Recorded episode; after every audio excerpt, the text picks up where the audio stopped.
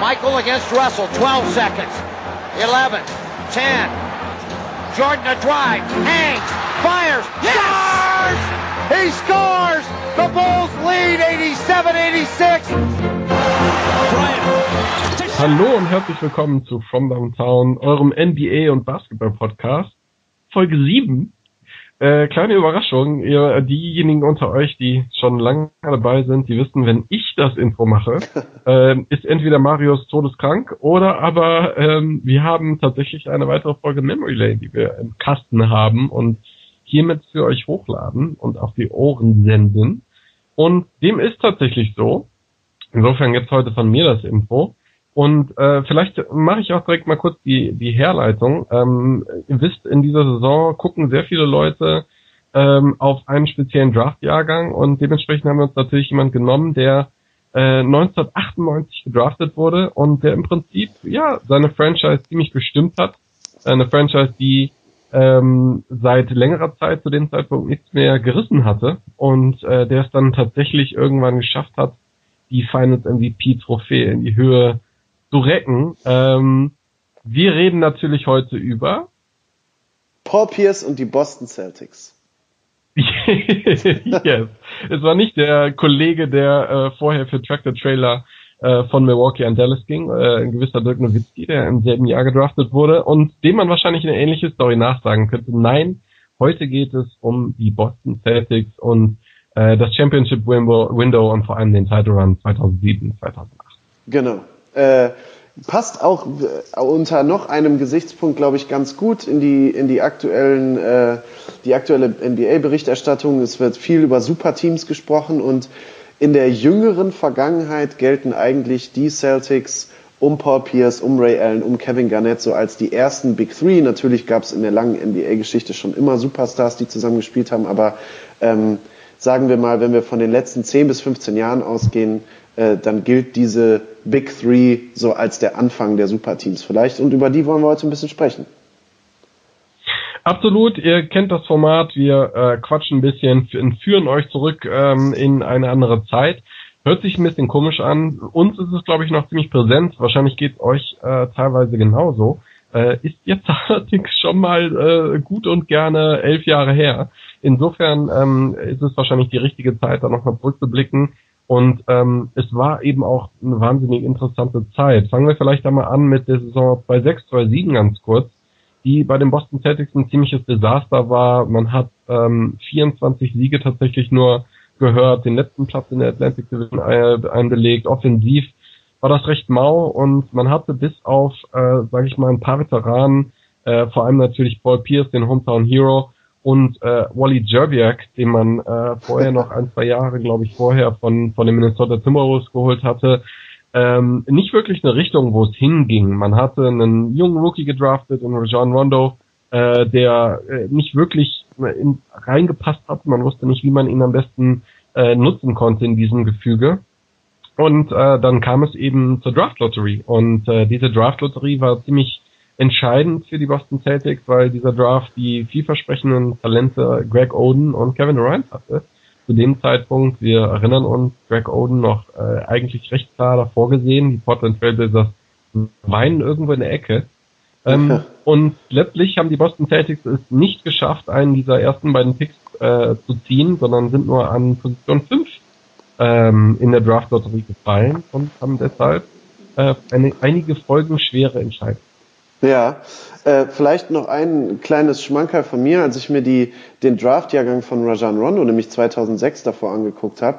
Ähm, ganz interessant, von den ersten zehn Spielern, die da gedraftet worden sind, Rondo wurde nämlich erst an 21 gedraftet, ähm, spielen sieben gar nicht mehr in der NBA. Dann aber, ab Platz 20, kommen dann solche Namen wie Paul Millsap, Kyle Lowry, Rajan Rondo, also All-Stars, die heute auch noch in der Liga spielen. Aber du hast natürlich recht, der folgende Draft-Jahrgang, da war es schon so, dass Paul Pierce natürlich nicht mehr 98 gedraftet, wenn ihr zurückrechnet, schon nicht mehr zu den ganz jungen Spielern in der NBA gehört hat und aufgrund des Records, den du dir, den du gerade gesagt hast, mit 24 Siegen davor, 33 Siege im Jahr davor, sich schon so eine bisschen, naja, so eine Unzufriedenheit breit gemacht hat. Er mit 29 in seiner Prime, nicht jetzt wirklich, du hattest Wally Zerbiak angesprochen, Tony Allen, A. Jefferson, Leute, die man vorher gedraftet hatte, jetzt nicht so die Riesenhilfe hatte und vielleicht auch so am Horizont jetzt nicht unbedingt die optimistische, äh, ja, den optimistischen Blick, dass sich da schnell was dran ändern würde.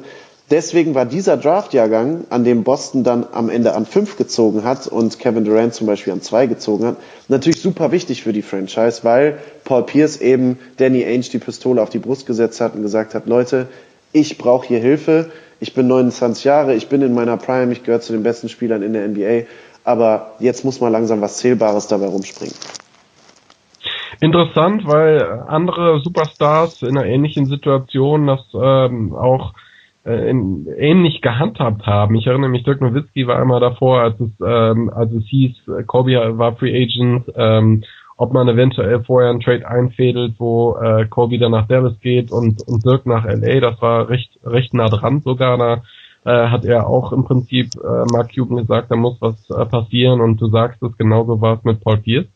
Ähm, und äh, letztlich war natürlich dieser, dieser fünfte Draft-Pick an der fünften Stelle dann der Auslöser dafür, dass man dann gesagt hat, okay, äh, wir haben jetzt ein Window und äh, wir müssen gucken, dass der, dass der erste Domino fällt. Ähm, und damit sind wir dann im Prinzip auch schon bei besagtem ersten Domino. Die Frage ist, ob es wirklich von Anfang an klar war, ob, ob man diesen Domino-Approach tatsächlich macht und Ziel ist, eine Big Three äh, zu angeln.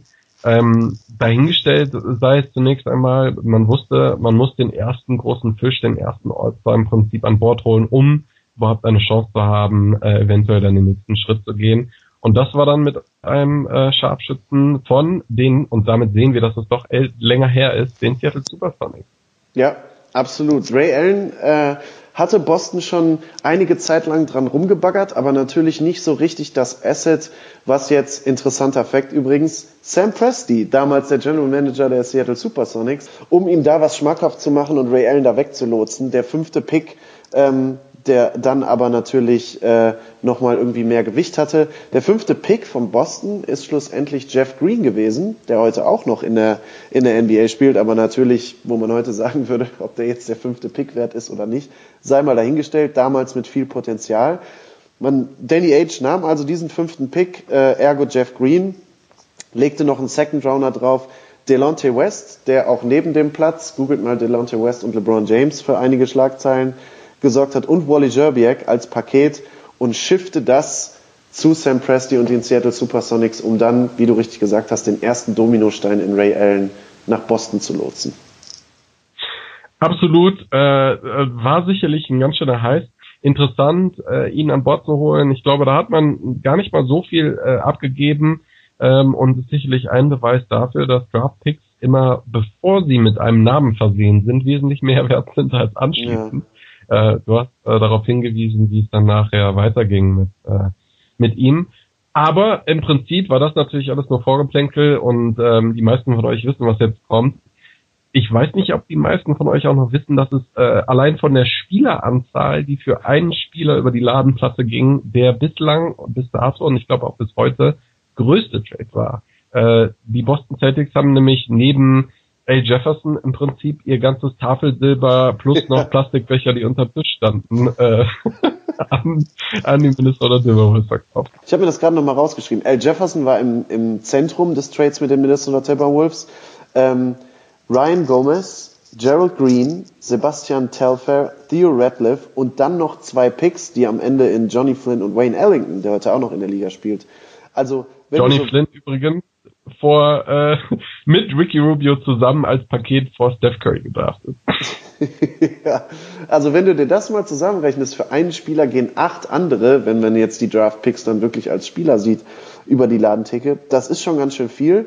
Man muss natürlich sagen, äh, auf der einen Seite krass. Man hat sich den besten Defensive Forward wahrscheinlich oder einen der besten Defensive Forward aller Zeiten in äh, in Kevin Garnett gesichert, man hat sich Ray Allen gesichert, einen der besten Sharpshooter, man hatte einen aussichtsreichen Point Guard in Rondo gedraftet und einen Franchise-Spieler in Paul Pierce. Es ist aber nicht so, dass das nur, also dass das völlig unumstritten war, weil äh, Paul Pierce, hatte ich gerade gesagt, 29, Ray Allen und Kevin Garnett, beide 31 Jahre alt. sind natürlich dann schon, also das Championship Window, über das du gerade gesprochen hast, war halt von vornherein klar, dass das jetzt keine sieben, acht bis zehn Jahre sind oder so, sondern das ist natürlich eine Wette auf den unmittelbaren Erfolg gewesen. Und da haben auch viele Leute gesagt, absolut. Ne, also so viel junges Talent und Draftpicks abgeben, ob das mal gut geht, sei mal dahingestellt. Absolut. Und äh, zwei weitere Punkte vielleicht noch, beziehungsweise einer, äh, der, der in den anderen dann äh, einhergeht. Ähm, Salary Cap gab damals äh, eine Riesenlücke zu dem Salary Cap, das wir heute haben. Ähm, und Kevin Garnett war damals der bestverdiente Spieler in der Liga meines Wissens. 23 Millionen Dollar, das war damals eine ganz schöne Hausnummer. Und Paul Pierce und Ray Allen haben, äh, haben 16 bekommen jeweils. Da bleibt nicht viel übrig für, äh, für Rollenspieler und dementsprechend dünn sah dann auch der Kader aus. Man hatte John Rondo, wie gesagt, man wusste nicht, ob Fisch oder äh, ob Fleisch. Äh, man könnte in unserem Sprech auch sagen, es war ein Tofu-Würstchen. ähm, das sollte sich nachher nochmal als ganz, ganz crucial herausstellen natürlich. Äh, sonst gab es aber nicht viel. Man hat echt äh, einen, einen goldenen Schuss, sage ich mal, gehabt, indem man James Posey ähm, verpflichten konnte. Damals ein, ein grundsolider äh, Rollenspieler von der Bank, gab hier Rugged Defense und, und 40 Prozent von der Dreierlinie. Und später kamen dann noch so Hausnamen wie Eddie House und dann natürlich während der Saison noch ein PJ Brown, quasi ähm, äh, quasi Kurt Thomas 2.0 äh, und Sam Cassell dazu. Äh, und mit Kendrick Perkins, der auch sehr wichtig war als junger Spieler, als, als Center eben äh, defensiv neben dem späteren Defensive Player of the Year Kevin Garnett, hatte man dann zumindest ein Roster, was äh, ohne Injuries und das war ja nicht gewährleistet, dann äh, irgendwann gewährleistet konnte. Ja, ähm, absolut. Eine, eine Sache, die ich gestern, als ich mich so ein bisschen reingelesen habe, nochmal in die Zeit der äh, vor zehn Jahren der Boston Celtics, witzige Geschichte. Heute, wenn Superstars zusammengehen in ein Team, ähm, dann macht das immer so den Anschein, als seien die alle total eng miteinander connected ohnehin. Also äh, wir erinnern uns an die Hampton Five, als sich Kevin Durant mit den Golden State Warriors Spielern getroffen hat. Durant und Wade und Bosch sowieso gute Buddies gewesen äh, und so weiter und so fort. Damals war es wohl so, dass Paul Pierce überhaupt gar keine Beziehung zu Kevin Garnett hatte. Also er wusste, dass das Team versucht, Kevin Garnett über den Trade zu bekommen, aber äh, ich sag mal, Social Media war auch noch nicht da, wo es heute ist, dass man sich vielleicht noch einfacher connecten konnte. Und da gibt's eine ganz nette Story, die Pierce erzählt hat. Ähm, er hat versucht, telefonisch Kevin Garnett zigmal zu erreichen, Stichwort Tampering, aber wenn Spieler das untereinander machen, ist das ja nochmal was anderes. Ähm, und der hat nie zurückgerufen. Und dann Antoine Walker, der vorher bei den Boston Celtics gespielt hat, und einige andere NBA-Spieler waren auf der Hochzeit von Gary Payton eingeladen. Paul Pierce allerdings nicht. Und dann irgendwann eine Woche später hat Paul Pierce mit Antoine Walker gesprochen, beziehungsweise er hat ihn angerufen und Walker sagte, du, ich will dir was sagen, ihr habt keine schlechte Chance, Kevin Garnett zu kriegen. Also über diese, sage ich mal, über diese Combo irgendwie eine Hochzeit, auf der Pierce nicht eingeladen war, wo aber viele NBA-Spieler untereinander sprechen. Kevin Garnett returnt die, die äh, Phone Calls von Paul Pierce überhaupt nicht, aber irgendwie so ist es dann so ein bisschen durchgesickert, dass Kevin Garnett gesagt hat, na gut, also wenn sie jetzt auch noch Ray Allen haben, dann ist für mich Boston ein ernstzunehmender Kandidat. Antoine Walker, damals übrigens auch schon pleite. der hat tatsächlich auch sein ganzes Geld äh, verspielt, aber das äh, überlassen wir dann mal der der ähm, der nächsten Memory Lane Folge. Bleiben ja. wir doch oder schauen wir doch mal nach vorne, wie es dann tatsächlich in der regulären Saison ausschaute. Ähm, und man dachte, viele ähm, Leute, unter anderem witzigerweise auch, glaube ich, damals ähm, äh, ESPN und Konsorten haben gerufen oder geungt, ja, das braucht erstmal, so ein Team muss wachsen, äh, das wird ziemlich holprig äh, losgehen. Und äh, los ging es allerdings wie die Feuerwehr. Äh, ich glaube, sie haben 22 zu 3 Siege gestartet, haben dann 10 hintereinander gewonnen äh, und ähm, sahen vor allem defensiv aus wie eine Macht, die sie es seit langem nicht mehr gegeben hat. Vielleicht kurzer Flashback, äh, wie sah es aus damals in der Eastern Conference? Ähm, wir hatten natürlich einen jungen LeBron James, ähm, der im Prinzip langsam äh, gemerkt hat, äh, wo er mit seinen übernatürlichen Kräften hingehen kann, obwohl sein Team noch ziemlich scheiße war. Ähm, wir hatten äh, in den Detroit Pistons im Prinzip ein absolutes äh, Eastern Conference Powerhouse Und äh, da werden wir nachher noch kurz drauf zu sprechen kommen, in den Atlanta Hawks äh, um, um Horford, äh, Joe Johnson und Konsorten, Joe, Josh Smith übrigens auch, was für ein Highflyer. Ähm, damals ein ganz, ganz interessantes Team. Also interessant, wie sie da reingefunden haben. Ja, absolut. Also normalerweise, wenn solche großen Spieler zusammengehen, dann dauert es ja wirklich immer ein bisschen. Die erste Regular Season, die, die quasi aus dem Stand zusammengespielt haben, 66 zu 16. Ähm, brutal guter Rekord, äh, Record natürlich. Du hast gerade gesagt, die Defense ähm, 90,3 Punkte pro Spiel gegen sich. Das kann man sich ja heute gar nicht mehr vorstellen. Also so wie heute, wir hatten da in der letzten Folge From Downtown drüber geredet, so wie heute gespielt wird, 90, also das wäre ja ähm, jenseits von Gut und Böse, wenn man sich die heutigen Statistiken anguckt. Ähm, die Gegner schießen 41 Point, Differential, aber wenn ich da kurz was sagen darf, Point Differential von plus 10,2. Also daran kann man es wohl sehen, wenn jetzt heutzutage, weiß ich nicht, die Warriors äh, jedes Mal das andere Team durch die Halle schießen, ist trotzdem eng ein Point Differential von plus 10. Ja. Ähm, Zwei drei, zwei, drei Stats noch zur Defense der Boston Celtics haben die Gegner bei 41 Prozent aus dem Feld äh, gehalten und bei 30 Prozent von drei. Insofern nicht nur Kevin Garnett, sondern natürlich auch die Rollenspieler oder die anderen. Paul Pierce konnte sich damals auch noch einigermaßen bewegen, auch in der Defense. Rondo haben wir gerade angesprochen auf seiner Position.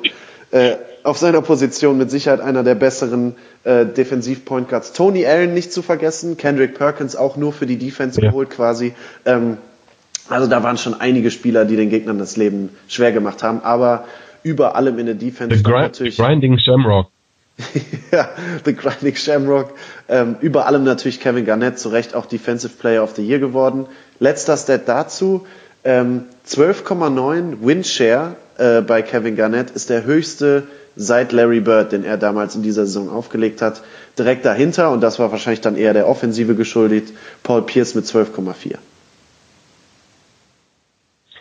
Und ähm, vielleicht auf einer emotionalen Ebene natürlich der TD Garden permanent ausverkauft, der falsche Garden, wie du ihn gerne nennst. Ja. Ähm, oder wie man ihn wahrscheinlich nennen muss, äh, äh, objektiv betrachtet, äh, hat natürlich gekocht. Also ähm, man muss sich das vorstellen, Boston eine absolute Sportstadt und ähm, dann, dann kommt auf einmal ein Name, der einer der größten der Sportart ist, ja, Kevin Garnett, äh, im Prinzip der Spieler von allen Spielern, die du hast, wenn er nicht für dich spielt und liebst, wenn er in deinem Team steht. Ja. Und auf einmal hat er ähm, hat er das Kleeblatt äh, auf der Brust und äh, dementsprechend rockt er natürlich der Garten, also die Atmosphäre hat gekocht.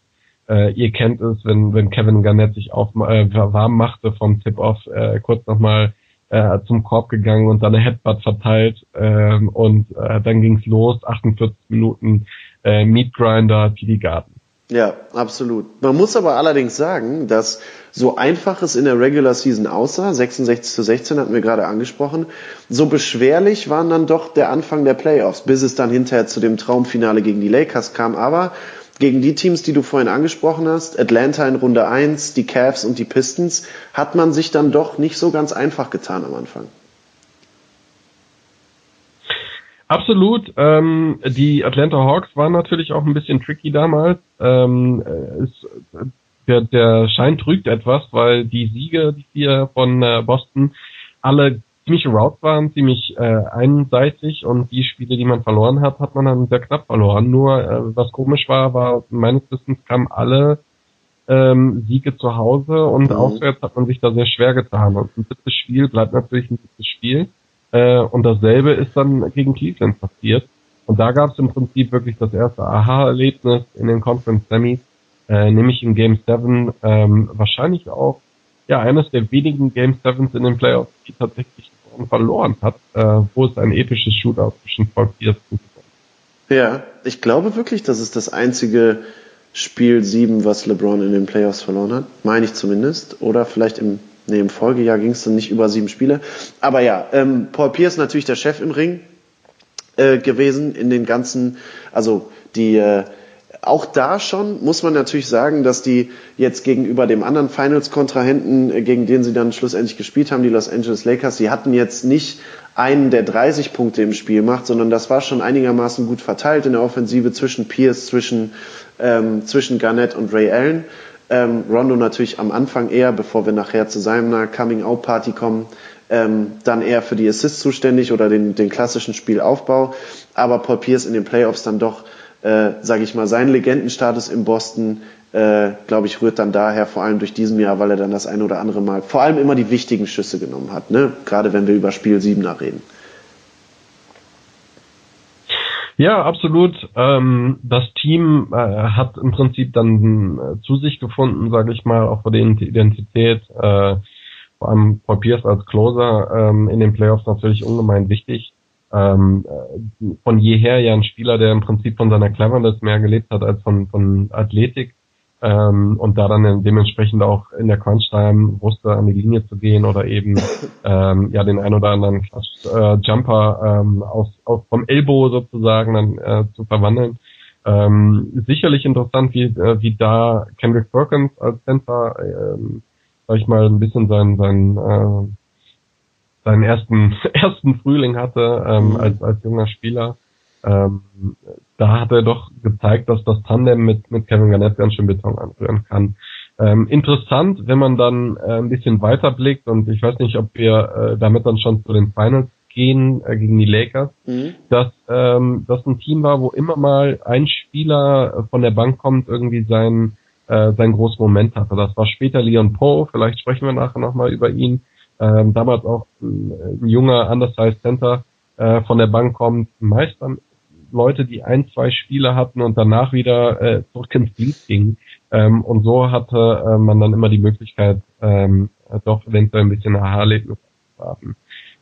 Gucken wir uns doch mal die, äh, die Finals an und damit dann vielleicht den Finals-Gegner. Die Los Angeles Lakers haben ähm, sich auch per Trade verstärkt, waren aber in den Jahren vorher eigentlich auch schon eine Macht. Ja, ja, klar. Also ähm, natürlich die, die Macht des Tandems äh, Kobe Bryant und ähm, und Shaquille O'Neal, dann umgemünzt in das neue Duo sozusagen Kobe Bryant und Pau Gasol. Dieser Trade ist eigentlich auch eine Memory Lane, Folge wert, äh, glaube ich, wie die äh, ja, was die, was die Lakers da abgegeben haben und was sie für, was sie zurückbekommen haben in Pau Gasol. Ähm, nichtsdestotrotz, glaube ich, kann man schon sagen, dass äh, Kobe Bryant nach wie vor der Chef im Ring war. In der Finals-Serie 25,7 Punkte, 5 Assists, 4,7 äh, Rebounds aufgelegt, Field Goals allerdings und auch das natürlich äh, Volume Shooter immer wieder äh, so ein kleines, äh, ja wie sagt man, so ein kleiner, äh, so ein kleines Sternchen bei Kobe Bryant. 40 Prozent ist natürlich nicht so berühmt, aber Pau Gasol sollte dann sein bestes Jahr ähm, und dann auch das Jahr, in dem er dann gegen Kevin Durant die Oberhand behält, dann später haben. In diesem Jahr war in dem Matchup der beiden großen Forwards beziehungsweise Forward Center ähm, dann Garnett mit, warte, ich guck mal gerade hier, das hatte ich mir nochmal rausgeschrieben, äh, in den Finals mit 18 und 13 und 18, 13, 3 und 1,7 äh, dann noch deutlich stärker als Pau Gasol. Äh, ja, in der Tat ähm, haben sie haben sie dieses Matchup recht stark dominiert. Ähm, wie gesagt, vielleicht gucken wir da schon auf die nächsten Jahre. Äh, das war natürlich äh, ein Team mit den Los Angeles Lakers, die drei Jahre hintereinander in die Finals gekommen sind äh, nach diesem Trade von von Paul Gasol und die wahnsinnig flexibel waren. Ich glaube, in dem Jahr hat Andrew Bynum noch laboriert an einer, an einer Knieverletzung, mhm. sollte nicht sein letztes sein. Das Jahr darauf war er, glaube ich, gesund. Ähm, und man hatte natürlich in einem Odem noch ein Schweizer Taschenmesser, wie es äh, sonst in der Liga kaum gab auf den großen Positionen. Interessant auch im Hinblick auf die heutige Spielweise, weil damit natürlich LA wahnsinnig groß gespielt hat. Ähm, und äh, damals schon Kevin Garnett in der Meisterschaftssaison 21 Prozent äh, seiner Spielzeit auf der Centerposition äh, war. Insofern hat man da ein bisschen kleiner gespielt. Es gab also einen Unterschied in, in Spielphilosophien. Ähm, letztlich äh, überraschend vielleicht auch noch von den Lakers äh, und du hast vorhin die, die äh, Opponent Three-Point äh, Percentage genannt, äh, die, die Perimeter-Verteidigung der Boston Celtics war on Lockdown äh, in den Finals. Derek Fisher hat, glaube ich, unter 20 Prozent von der Dreierlinie. Äh, ja, 18 Prozent, 18 Prozent. Äh, das ging aber, da, da war er nicht alleine, gerade angesprochen Lamar Odom, äh, auch nur 20 Prozent geschossen. Das ist natürlich Rajan Rondo, ähm, vor allem geschuldet, aber äh, beziehungsweise den Guards der Boston Celtics. Was ich noch sagen wollte, habe gestern auch ein Interview mit Paul Pierce gesehen. Ähm, es gab ja dann danach, da kommen wir dann später auch nochmal zu mit Ray Allen, diese Diskussion, dass die überhaupt nicht mehr miteinander reden und so weiter und so fort. Und dann wurde eben viel nur über die Big Three geredet. Und er sagte, naja, gerade in den Finals, du hast es gerade angesprochen mit Leon Poe zum Beispiel, gerade in den Finals hat er gesagt, war es für uns unheimlich wichtig, reliable Jungs von der Bank zu haben. Also man sagt das ja immer so, uh, be ready when your number is called. Selbst die Jungs wie Eddie House zum Beispiel, ähm, wie Tony Allen, wie Leon Poe, wie James Posey, die nur ein paar Minuten gespielt haben, die haben dann relativ sicher eben dafür gesorgt, dass die Großen sich eine Pause gönnen konnten. Also wir haben, wenn wir es mal weiter über die Three-Point-Percentage machen, ähm, sehe ich hier keinen, der unter von den angesprochenen, der unter 35 Prozent schießt. Äh, ich guck mal gerade, James Posey 50 Prozent, Eddie House 41 Prozent. Ähm, das ist natürlich dann unheimlich wichtig, gerade wenn du so krasse Matchups hast wie Kobe gegen Paul Pierce, wie Paul Gasol gegen Kevin Garnett, dass du dann ein paar Jungs äh, hast, die den Kader tiefer machen, selbst wenn die Rotationen in den Playoffs nur auf acht, neun Leute runtergebrochen werden. Und ich glaube, da lag dann auch ein Vorteil der ja. Boston Celtics gegenüber den Los Angeles Lakers. Denn da kam dann von der Bank ein 22-jähriger Trevor Ariza zum Beispiel, interessanterweise der heutige Coach äh, der Los Angeles Lakers, Luke Walton, Jordan Farmer. Luke Walton. Also ich, genau, ich glaube, da war schon ähm, ein deutlicher Qualitätsunterschied zu sehen. Ja, auch was, ähm, sage ich mal, die Erfahrungen betrifft. Ich meine, äh, retrospektiv hört sich das natürlich immer ein bisschen komisch an, aber der Kader war ähm, recht dünn meiner Ansicht nach der, der Lakers. Wenn dann Wladimir Radmanovic und Sascha Vujacic ähm, halt viel Zeit bekommen, Luke Walton, junger Trevor Reza, ähm, das äh, war nicht ganz so fein und zumindest konnte da die Boston Celtics mit äh, Veterans aufwarten, die dann eben wussten, wenn wann äh, ein Schuss genommen wird oder wann mal ein Foul ansteht. Und ähm, das hat sich dann manifestiert eben in einem 2-0, ähm, in einer 2-0-Führung. Das war dieses besagte Spiel von Liam Poe, ähm, der in 15 Minuten äh, bei sieben Shot Attempts 21 Punkte aufgelegt hat. Ähm, und äh, wie wir wissen, äh, über 80 Prozent der Serien sind im Prinzip dann entschieden. Mhm. Ähm, und so kam es dann eben auch, äh, dass man dann später 3-1 ähm, vorne lag und man dann äh, im äh, Game 5 im Prinzip dann das äh, die Championship, äh, sorry, ähm, im Game 6 die Championship ja. für sich entscheiden konnte. Ähm, und dann gab es letztendlich den, den legendären Ausspruch. Vielleicht ähm, so auch nochmal ein Sternchen, du sagtest es vorhin, du ähm, mochtest das glaube ich nicht ganz so sehr, aber die Everything is possible Ausschrei im Prinzip dann von ja, ja. Kevin Garnett auf dem Court. Ja, ja, stimmt. Ähm, ja, verdientermaßen äh, direkt in der ersten Saison, wo sich die Big Three formiert hatten, gab es direkt die Meisterschaft für das äh, für die drei All-Stars, Rondo und Doc Rivers. Jetzt könnte man ja sagen, naja, da habt ihr, also da ist ja eigentlich schon der Peak der Big Three, weil, wie ihr alle wisst, eine andere Meisterschaft gab es dann nicht. Da sind aber in den Folgejahren noch unheimlich viele interessante Sachen passiert, über die, die wir natürlich auch reden wollen. Ähm, ich fange mal an 2009 in der, in der Folgesaison verletzte sich Kevin Garnett am Knie. Das war natürlich der erste Rückschlag und ich sag mal so ein bisschen Öl ins Feuer auf die Leute, die schon vor, vornherein geunkt haben, dass man so ein älteres Team zusammenstellt. Äh, Kevin Garnett hat damals nur 57 Spiele gemacht. Ähm, sie haben in dieser Saison trotz dessen einen neuen Franchise-Rekord aufgestellt, mit 19 Spielen hintereinander in der Regular Season gewonnen. Das haben sie sogar in der 66-Siegesaison nicht geschafft. Aber wenn natürlich der maßgeblich verantwortliche oder einer der maßgeblich verantwortlichen Faktoren ähm, dann schon über ein Drittel in der Regular Season nicht spielen kann und die Knie auch nicht jünger werden, dann sind das nicht die besten Vorzeichen. Ja, ähm, sicherlich hat man da schon gesehen oder recht schnell nach diesem äh, märchenhaften äh, Aufstieg direkt in der ersten Saison, wie schwierig es eben ist, dieses äh, Championship-Fenster offen zu halten und äh, nicht umsonst versuchen so viele Teams mit, äh, mit Ergänzungen durch Trade oder dann eine Infusion von Talent, ähm, das dann weiterhin offen zu halten. Aber du hast so viele Parameter, die, die man eben äh, vorher nicht antizipieren kann und, und so war es dann bei den Boston Celtics mit den Verletzungen. Im Prinzip, du sagst es, das Knie von Garnett hat ihn äh, eine Saison, die Folgesaison geraubt.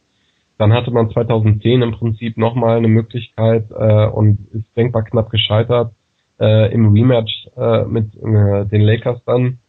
Und äh, anschließend hatte man in der regulären Saison regelmäßig große Schwierigkeiten und hatte dann eigentlich nur noch 2012 einen Run in die Conference Finals, ähm, wo man im Prinzip vorher auch schon ein Underdog war äh, gegen die Miami Heat zum Beispiel ähm, und äh, es dann nicht mehr geschafft hat, wirklich auf die ganz große Ebene äh, den nächsten Schritt zu machen. Ja, ähm, ich würde gerne über die 2010er Saison nochmal kurz sprechen. Und zwar, ähm, natürlich galten die Celtics da schon so als die Dinosaurier und die Opas, so ein bisschen washed up. Ähm, durch die Regular Season hat man sich eigentlich noch mit 56 Siegen ziemlich gut, äh, ziemlich gut gekämpft.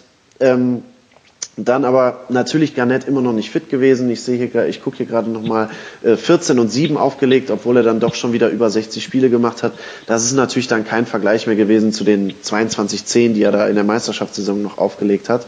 Ähm, Paul Pierce und Ray Allen langsam auf die Mitte 30 zu, zu äh, ging auf die Mitte 30 zu und dann war es in den äh, sage ich mal, in den Playoffs Zeit, dass irgendein junger Spieler, und so viele junge Spieler hatten sie nicht, einmal wenigstens das Zepter an sich reißt. Und ähm, das war dann in der Saison 2009, 2010 äh, Rajan Rondo in seinem berühmten Spiel 4 gegen die Cleveland Cavaliers und LeBron.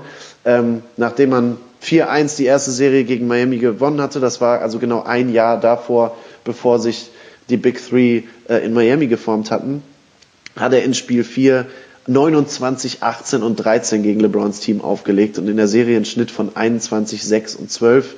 Ähm, das war so das erste Mal, glaube ich, dass klar wurde, dass aus den Big Three vielleicht nicht unbedingt eine Big Four wird. Ähm, du hattest die nächsten Jahre dann schon angesprochen, zum ultimativen Erfolg kam es dann ja nicht mehr, aber dass so ein kleines bisschen die Wachablösung am Horizont stand. Mhm interessant war, und das ist sicherlich auch eine, eine folgenschwere Anekdote, ähm, dass mit diesem Sieg gegen die äh, Cleveland Cavaliers 2010 in der zweiten Runde ähm, im Prinzip eine weitere Entwicklung angetriggert wurde. Und das war natürlich äh, The Decision, ja. weil Cleveland damals äh, der, der First Seed war und äh, rausgeflogen ist äh, im Upset gegen, gegen die Boston Celtics. Und äh, das war im Prinzip dann zumindest für ein paar Jahre das letzte Playoff-Spiel, was LeBron ja, ähm, genau. In den darauffolgenden, vielleicht das nur noch ganz kurz der Vollständigkeit halber, den darauffolgenden Finals, du hattest es gesagt, Rematch gegen die Lakers, Spiel 7, Kobe super dominant, 30 Punkte im Schnitt, 8 Rebounds, 4 Assists, ähm, Garnett, äh, ich hatte das gerade schon angedeutet, konnte mit Pau Gasol nicht mehr so richtig mithalten, der fast 20-10 aufgelegt hat. Ähm, Ray Allen auch nur noch 29 Prozent von der Dreierlinie. Also da war nicht mehr so viel entgegenzusetzen, bis dann in Spiel 7, ich glaube irgendwie eine Minute vor Schluss oder zwei Minuten vor Schluss, dieser komische Hesitation-Dreier von Ron Artest dann quasi das und die Freiwürfe von Vujicic das Spiel 7 besiegelt ja. hatten. Ähm, ja, und dann, du hast es gerade gesagt, im Folgejahr wurde dann aus dem äh, ja der Rivalität äh, Miami gegen Boston, die eigentlich Boston ja in den Folgejahren für sich entschieden hat, dann mit den Big Three eine neue Rivalität. Ja. Ähm, also ich weiß nicht, äh, inwieweit wir jetzt schon in, in eine Legacy-Diskussion äh, sozusagen gehen wollen. Interessant ist es natürlich dann auch zu sehen, wie ähm, es manchmal schwierig ist, diese Hierarchie innerhalb des Teams dann ähm, zu, zu verknüpfen und halt zu überbrücken, äh, insbesondere mit Rajon Rondo, der ist ja zweifelsfrei, wie du gesagt hast, ja der ein oder anderen Serie später während dieses äh, Title Windows ähm, äh, wahrscheinlich äh, wichtig, zu, zu, zu einem wichtigen Spieler noch wurde als, als Ray Allen zum Beispiel. Ähm, und ich glaube, dass das recht starr war und dass das auch schwierig ist, das eben zu öffnen. Und das sieht man dann auch, ähm, wenn man zurückblickt jetzt auf das Team. Äh, es gab ja diese, diese Championship Revival sozusagen, wo dann Ray nicht eingeladen wurde. Das hatte ja dann noch Gründe natürlich, dass er äh, als Söldner angeheuert hat bei Miami. Ähm, aber schwierig ist das natürlich, diese, diese fragile Balance zu halten und das hat dann natürlich auch bei Boston neben natürlich äh, Father Time ähm, dazu geführt, dass es dann irgendwie auseinander.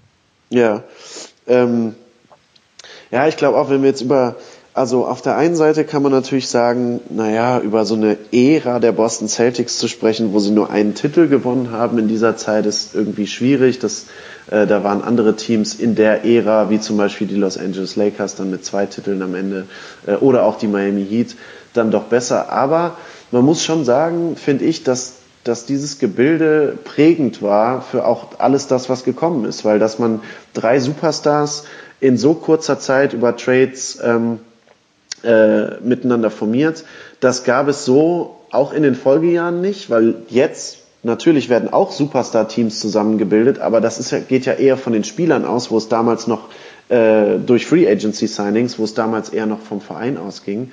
Ähm, dann, du hattest es vorher angesprochen, die ersten, sage ich mal, Blicke in Richtung Small Ball mit nur einem richtig großen in Garnett ist, glaube ich, schon äh, so ein bisschen wegweisend. Und dann mit Schützen wie Ray Allen, wie Paul Pierce, wie Eddie House ähm, draußen. Ich glaube, da hat sich das eine oder andere Team in den Folgejahren was abgeguckt.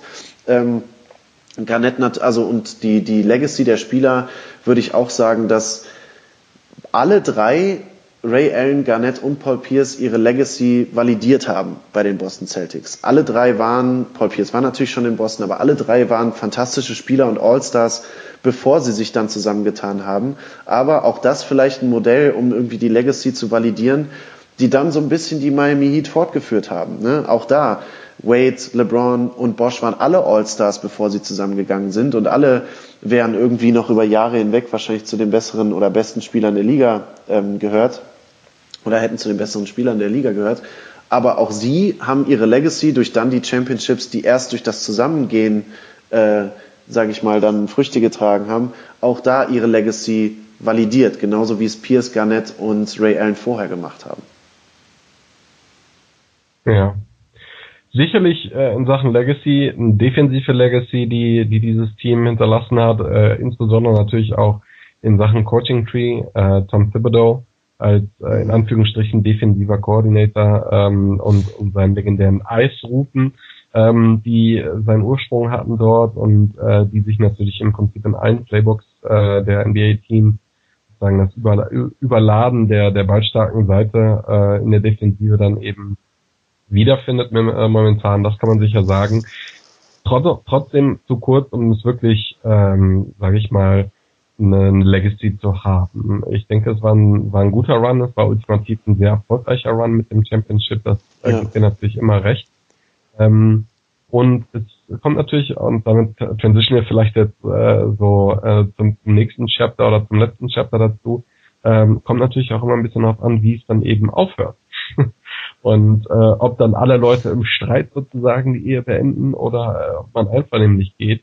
Und äh, das hat natürlich vor allem äh, das Front Office, das Front Office besonders, aber auch die Fans der Boston Celtics dann natürlich sehr milde gestimmt, wie es dann letztendlich zu der Auflösung äh, dieser Big Ja, also ich, ich kann mich in jüngster Vergangenheit nicht an einen Trade erinnern, äh, in dem die eine Franchise den Trade so klar gewonnen hat gegenüber der anderen Franchise und äh, also selbst so ein Trade, wie wir den gemacht haben mit Banyani gegen den Erstrundenpick, da würde ich doch sagen, dass die Boston Celtics, also die Boston Celtics haben ja im Grunde die, die Brooklyn Nets ähm, über zehn Jahre lang ruiniert mit dem, was ausgeraubt, mit ausgeraubt. dem, was Danny Ainge da gemacht hat. Also es ging natürlich recht schnell, das muss man sagen. Rondo hatte sich das Kreuzband gerissen. Äh, man ist in der ersten Runde der Playoffs 2012 gegen die Knicks rausgeflogen. Doc Rivers ist dann zu den Clippers gegangen. Äh, Brad Stevens kam rein. Das war natürlich sowieso schon ein Neuanfang, aber dann dieser Trade, der mit Sicherheit, wo die Leute in Boston auch mit Sicherheit grinsend noch in 10 oder 15 Jahren drüber reden werden, ähm, wo man dann eben die Veteranen nach Boston, äh, nach, nach Brooklyn verschifft hat und gefühlt für die nächsten 100 Jahre Picks bekommen hat. Und das, ganz interessant, ähm, wie Danny Ainge vielleicht da auch seine Taktik geändert hat. Ne? Also vorher ging es nicht so sehr um Assets sammeln. Wir hatten über Jeff Green in Pick 5 gesprochen. Da ging es darum, möglichst schnell ein Championship-Window mit Superstars aufzubauen. Jetzt und dieser Brooklyn Trade dann als Anfang ging es dann darum, möglichst viele Assets über einen möglichst langen Zeitraum zu sammeln, um dann ebenso flexibel wie möglich zu sein. Mhm. Ja, ich meine, äh, das war der klassische Move damals von, von Prokhorov, äh, dem, dem neuen Owner der Brooklyn Nets, der gesagt hat, hey, hier, diese Scheiße in den Swamps, da habe ich keinen Bock drauf. Ähm, jetzt muss hier mal was geholt werden. Und der dann äh, neben äh, dem einen oder anderen Veteran dann eben gesagt hat, gut, komm, äh, legen wir mal los. Ähm, und das ist dann ganz schön nach hinten äh, äh, hallo im Prinzip jetzt sicherlich in der Konversation für den schlechtesten Trade ever. First Rounders 14, 16, 18 und Bob Wright für den First Rounder 2017.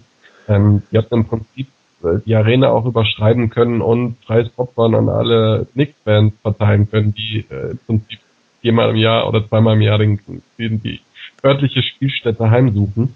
Ähm, insofern war das natürlich extrem einseitig. Ich erinnere mich aber noch, dass man kurz wirklich, wirklich eine Minute dachte so, hm, wenn jetzt äh, wenn jetzt Brooklyn wirklich was reißen könnte, sie hatten damals auch André Kirilenko in einem super sonderbaren Move für ähm, Apfel und Ei verpflichten können, so ein Funkstinker. Ähm, aber dann kam natürlich Verletzungen, äh, ja. und, äh, alles, das war man hört dich, man hört dich gerade ein bisschen schlecht, Phil. Bist du irgendwie weiter weggegangen oder so? Ähm, aber äh, du hast, du hast natürlich äh, recht. Ähm, ich glaub, kommt hier gerade rein und hält die Pistole an die Kopf. Ja, ja. Aber ja, also wir wollen jetzt nicht lange über die über die Brooklyn Nets sprechen, aber ähm, wenn wenn Boston vorher Win Now war, dann war natürlich äh, Brooklyn der verzweifelte Versuch, in den nächsten fünf Minuten irgendwas zu gewinnen, weil länger war das war irgendein Window für irgendwas überhaupt nicht offen mit Darren Williams, Kirilenko, Brook Lopez äh, und dann eben Paul Pierce und Kevin Garnett die, wo ich, äh, und das vielleicht an die Leute, die uns auch länger schon zuhören, wo ich dann in, der, in den Folgejahren auch immer wieder einen Abgesang auf Paul Pierce gehalten habe, der mich dann aber auch in seiner Station in Washington später noch einmal Lügen gestraft hat. Aber wir wollen ja heute über die Boston Celtics sprechen und das war dann eben der Neuanfang. Also du hast gerade diese Pick, ganzen Picks angesprochen. Äh, dann wurden aus den Big Three irgendwann die Picks und aus den Picks irgendwann solche Leute wie Marcus Smart, ähm, wie Jalen Brown, wie Jason Tatum ähm, und dann eben diese Flexibilität, die dir dann heute erlaubt, dann auch einen Al Horford zu sein, äh, einen Kyrie Irving zu sein und immer noch in Gesprächen, um zum Beispiel Anthony Davis zu sein. Also das hat damals alles angefangen, dass Danny Ainge gesagt hat, ab jetzt geht alles über Assets. Ähm, das ist natürlich auch viel verlangt von einer Franchise, die äh, einerseits so ja, die gewöhnt ist zu gewinnen. Äh, nicht, nicht umsonst ist die, sind die Boston Celtics, äh, ich glaube sogar die erfolgreichste Franchise, noch kurz vor den Lakers in der NBA, und dann von den Fans zu verlangen, erstmal fünf Jahre lang den Ball flach zu halten. Aber wer weiß, vielleicht wird es sich dann in den ein, nächsten ein, zwei, drei Jahren mit der nächsten Taktik äh, wieder lohnen und dann wieder in was Zählbares ummünzen. Aber ähm, ja, ich glaube, mit Danny Ainge kann man einen schlechteren GM haben. Das hat er mit den Big Three und dann auch mit dem Brooklyn Trade unter Beweis gestellt.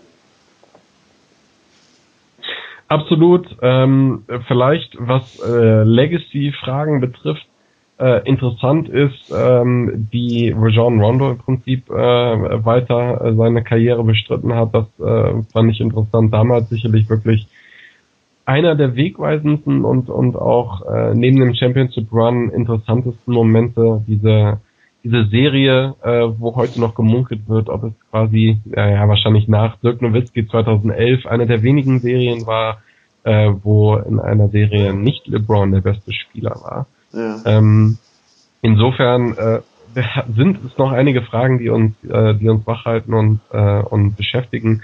Sicherlich äh, spannend zu sehen, dass, dass dieses fragile Konzept einer, eines Championship-Teams und, und eines, ähm, eines, einer Chemie von einem Gewinnerteams dann doch geklappt hat in so kurzem Zeitraum.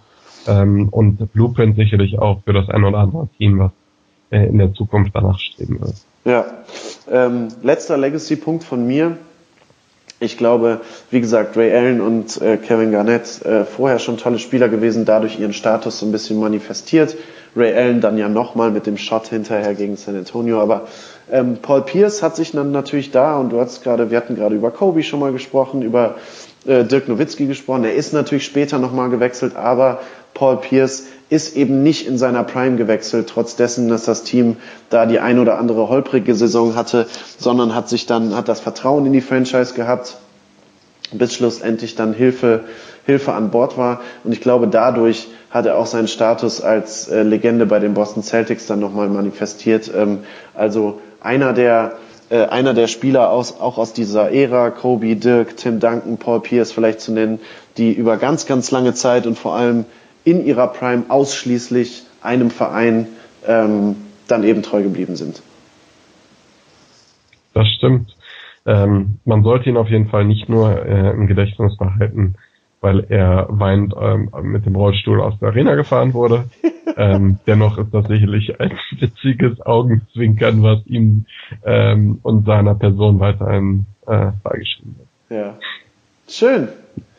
Äh, dann haben wir es doch, würde ich sagen. Äh, das ist schon die zweite übrigens, die zweite Memory Lane Folge über die Boston Celtics. Denn wenn ihr ein bisschen in unseren Podcast-Archiven rumstöbert, dann werdet ihr da eine zu Larry Bird finden. Also ich glaube, beim nächsten Mal sind dann auch wieder andere Franchises äh, oder andere Spieler dran.